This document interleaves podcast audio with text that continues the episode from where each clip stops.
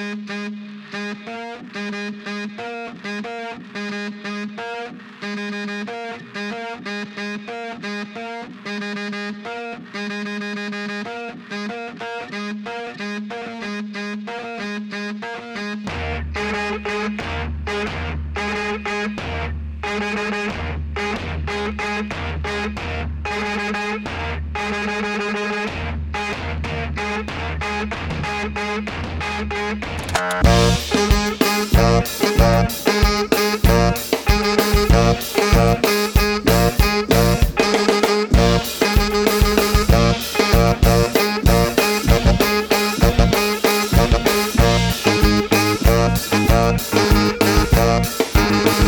you.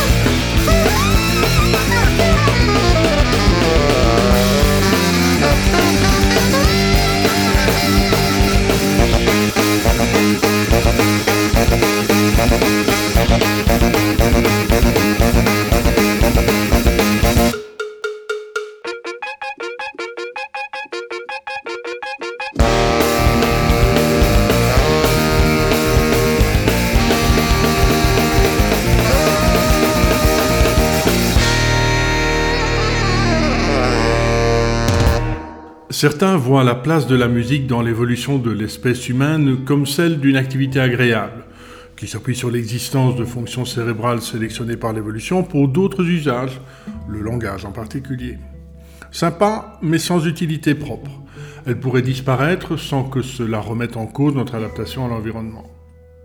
Mais d'autres pensent que la musique revêt une importance au niveau biologique et psychologique suffisante pour lui reconnaître un rôle adaptatif. Elle pourrait précéder l'apparition de fonctions cognitives complexes comme le langage articulé. On a débuté avec Malala Moller du trio Mowgli. Et voici Does East Pakistan Belong to Itself de l'art free, autre groupe français que deux générations séparent.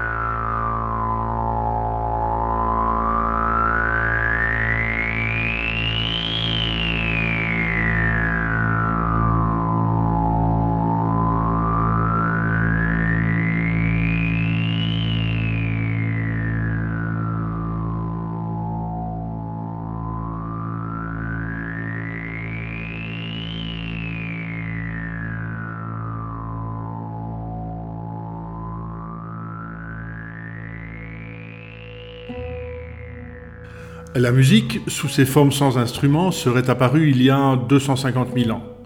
On a retrouvé des flûtes d'os dont on estime l'âge à 40 000 ans. Elle existe dans toutes les cultures. Partout dans le monde, les mamans chantent pour communiquer avec leur bébé et des études récentes démontrent spécifiquement l'importance de la musique pour le dialogue émotionnel entre mère et enfant, pour la cohésion sociale et le développement cognitif. S'ajoute à ces arguments en faveur de l'hypothèse biologique évolutionniste la découverte en 2009 du gène AVPR1A, corrélé aux aptitudes musicales et actif dans la régulation de l'arginine vasopressine, une hormone impliquée dans les capacités d'apprentissage général et les comportements prosociaux, comme l'altruisme ou l'attachement. À mi-chemin entre les premiers et les seconds, d'autres considèrent la musique comme une technologie transformationnelle de l'esprit, une invention de l'homme qui, à l'instar de la maîtrise du feu, n'est pas une évolution adaptative stricte, mais contribue à transformer le cerveau, avec des conséquences décisives pour le développement cognitif, émotionnel et moteur des humains. I am the god of hellfire, and I bring you fire.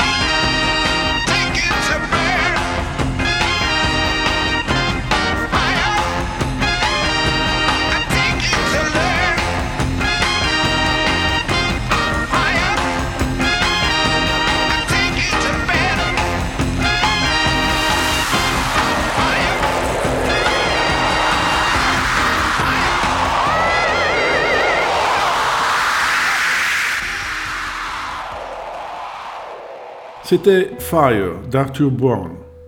Au niveau cognitif, la musique est traitée très précocement lors du développement, ce qui suppose des prédispositions biologiques. Le bébé d'un an reconnaît des airs entendus, même non réécoutés, à la fin du cinquième mois de grossesse. La cochlée est alors fonctionnelle. Les nouveau-nés préfèrent la voix de maman chantant plutôt que parlant. Lors d'exercices de perception musicale, ils activent des structures cérébrales semblables à celles des adultes non musiciens. Dès six mois, les enfants, à la manière des adultes, distinguent des modifications de hauteur et de tempo, préfèrent les intervalles consonants plutôt que dissonants, perçoivent les structures des phrases musicales, discriminent et catégorisent les séquences rythmiques et apprennent facilement les règles de nouveaux langages musicaux. Sitôt qu'ils commencent à entendre normalement, les enfants sourds bénéficiant d'implants cochléaires rattrapent leur retard et s'alignent en matière de perception musicale sur les autres enfants. Ce qui suggère la mise en place automatique des processus de traitement de la musique. On écoute Rainy Must Kiss Everybody d'Andrew Poppy.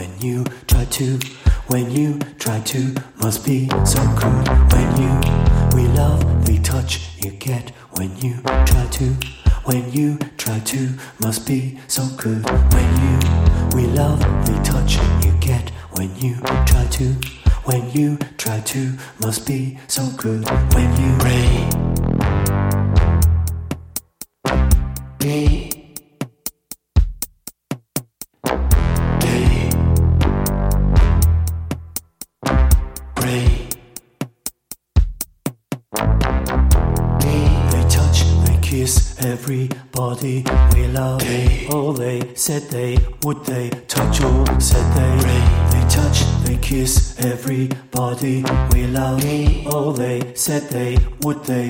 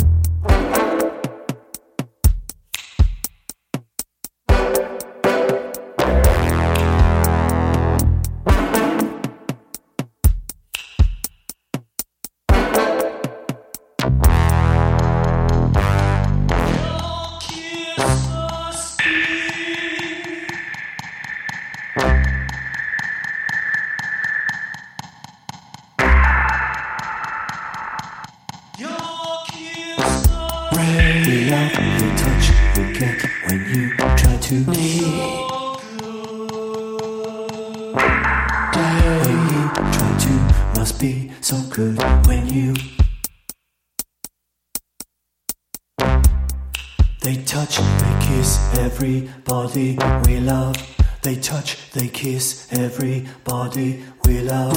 All they said they would they touch all said they. All they said they would they touch all said they. You go when you try not to go. You go, you go when you try not to go. You go, you go when you try not to go. You go.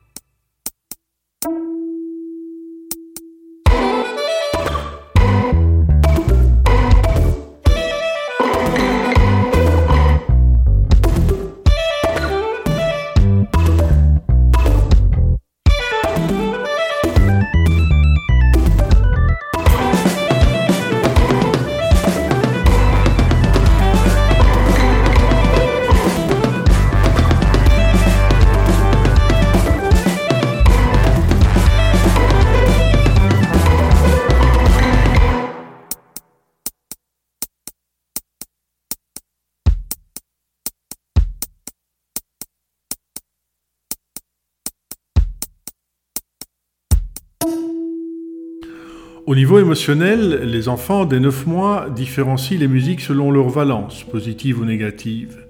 Et à 6 ans, ils repèrent les émotions de base aussi bien que les adultes, utilisant des indices acoustiques comme le tempo et le mode, majeur ou mineur.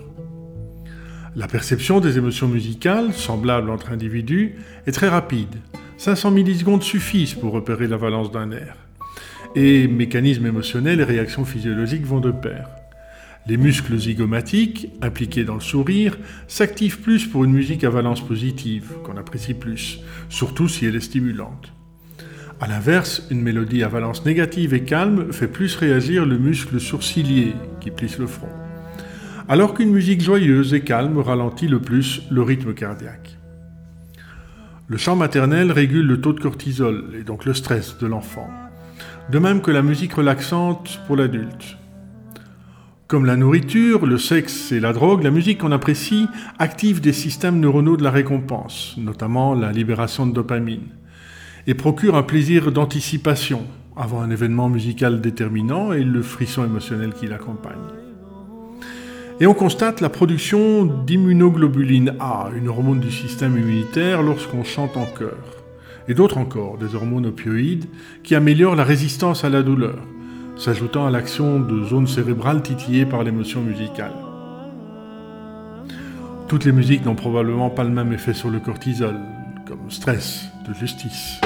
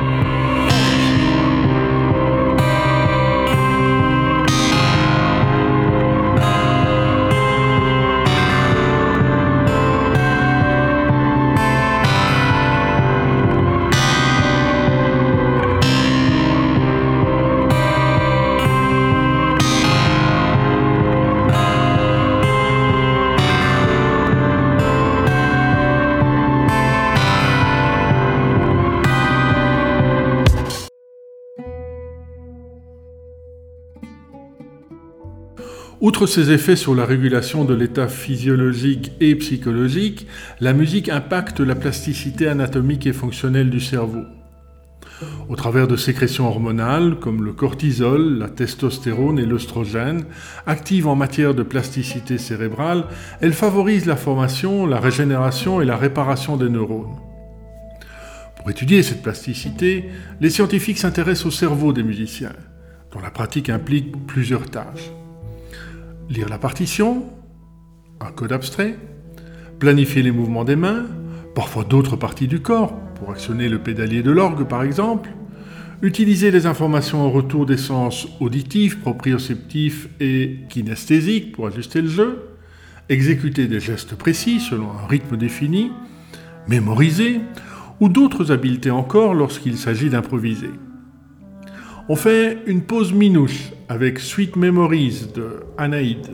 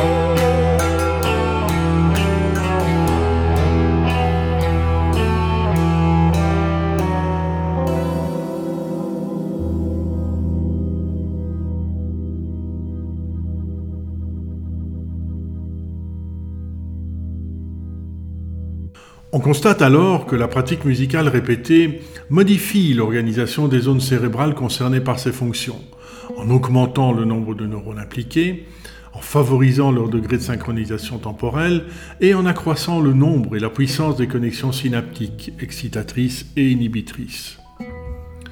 Ainsi, certaines régions impliquées dans l'audition ont un volume supérieur de 130% chez les musiciens professionnels en comparaison aux sujets tout venant. Et les premiers s'avèrent plus sensibles au spectre des sons musicaux, à leur structure acoustique, que les seconds. Voici, interprété au piano par François Mardi-Rossian et Thibaut Crassin, A Hearty Breakfast de Ryuichi Sakamoto.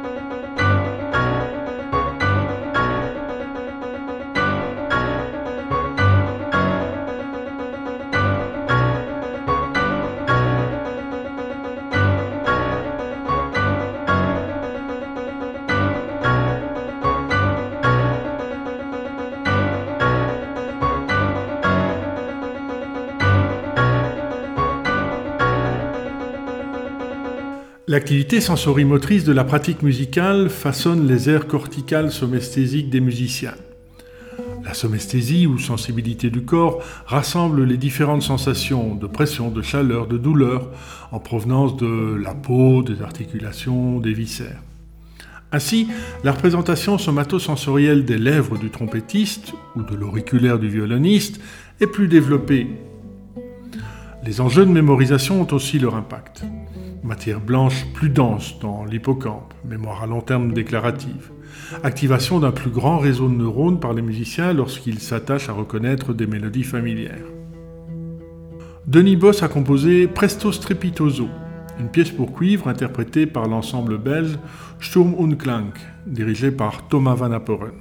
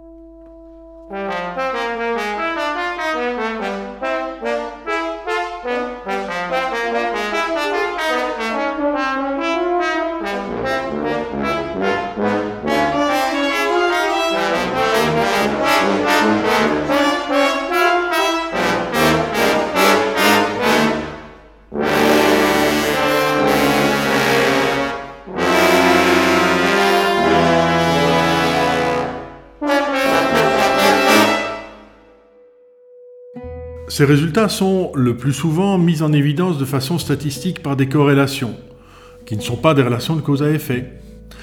Elles peuvent intégrer d'autres variables, comme le niveau socioculturel et de scolarité, et ne tranchent pas sur le caractère éventuellement inné de ces différences.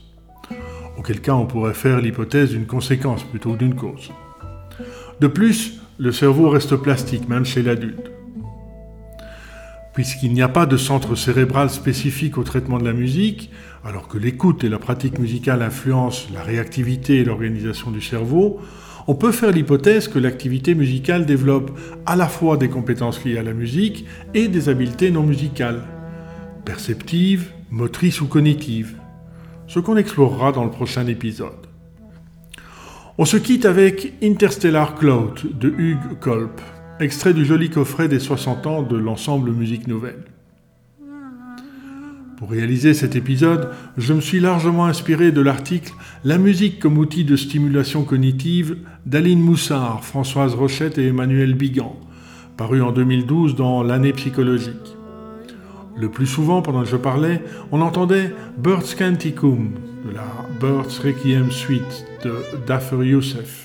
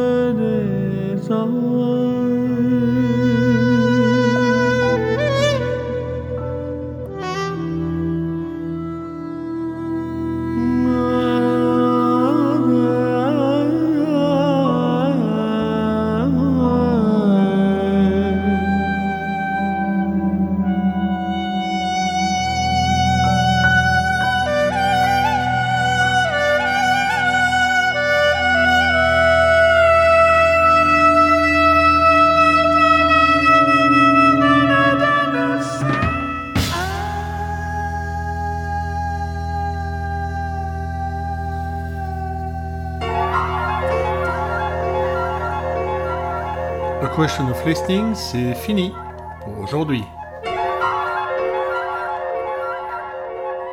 Dans un mois, comment la musique améliore-t-elle nos compétences mentales?